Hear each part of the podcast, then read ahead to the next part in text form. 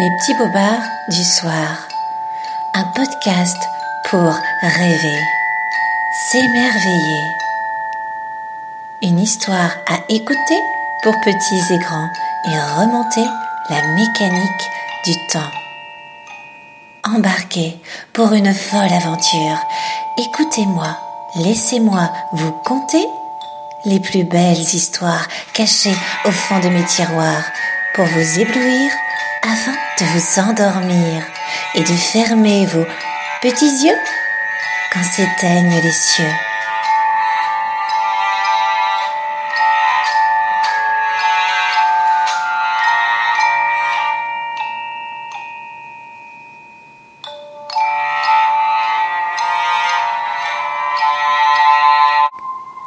La sieste de trampoline, une histoire de Clément Laboré, extrait de l'ouvrage Histoire de bêtises.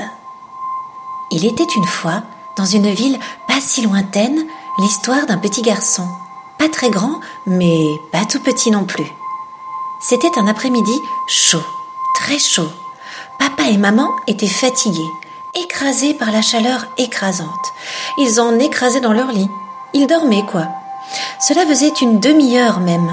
Juste après le repas de midi, le lavage de mains, le brossage de dents, et avoir confié leur petit garçon à Morphée pour la sieste digestive.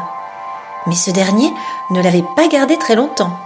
Le garçonnet, saisi par l'insomnie, n'avait plus sommeil. Au contraire, il était comme piqué par les rayons du soleil qui dardaient derrière les volets clos de sa chambre. Les yeux grands ouverts, ronds comme des billes, tout excité. Tout d'abord, il tendit l'oreille. Attentif au moindre bruit de l'appartement, il essayait de savoir si c'était encore le jour ou déjà la nuit. Comme il avait dormi tout de même un petit peu, que sa chambre n'était éclairée que par la faible lueur bleutée de sa veilleuse, il n'était plus très sûr de savoir de quel dodo il s'agissait. Puis la nuit, on ne sort pas de sa chambre imprudemment.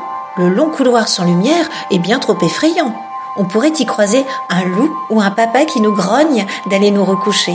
Et là, pour le coup, on n'entendait ni les voix des parents, ni celles de la télévision qui souvent indiquent que c'est encore l'après-midi.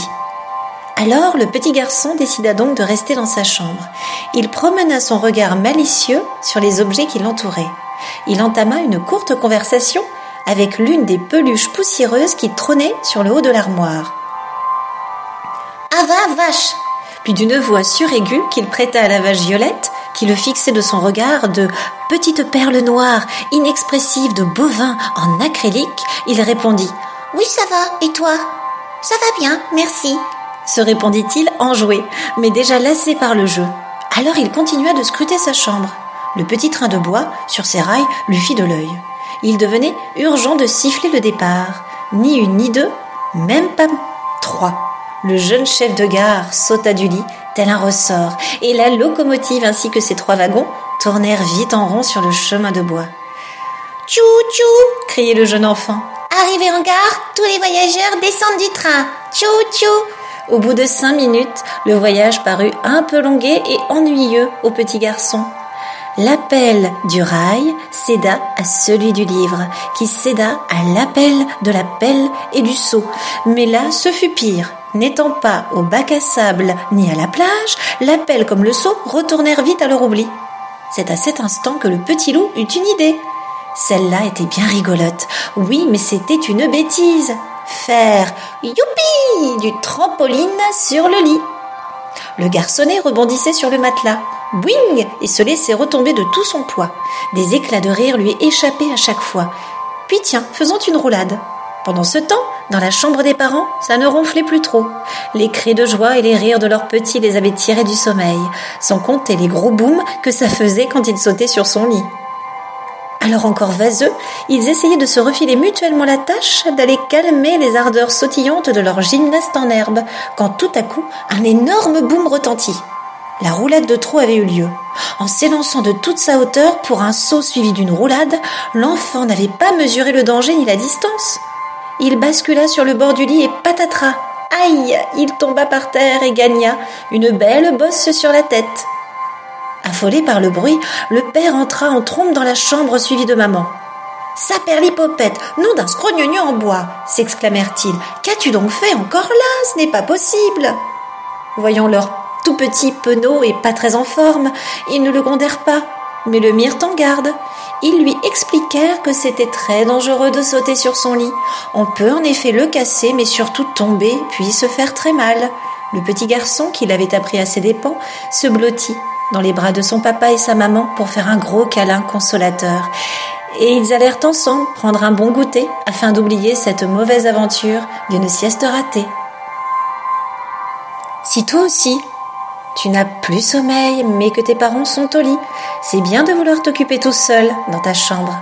Joue avec tes jouets, parle avec ton doudou, mais ne fais pas trop de bruit pour ne pas déranger papa et maman.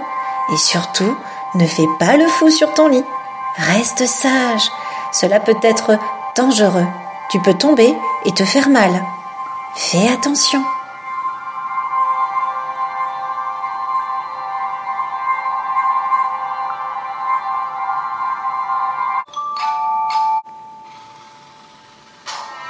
Ainsi s'achève notre belle histoire. Il est temps pour nous de nous quitter. Et pour vous, chers petits amis, de fermer vos petits yeux afin de rejoindre le monde merveilleux et enchanté des contes de fées. Je vous dis à bientôt pour un nouvel épisode des petits bobards du soir. Bonne nuit et faites de beaux rêves.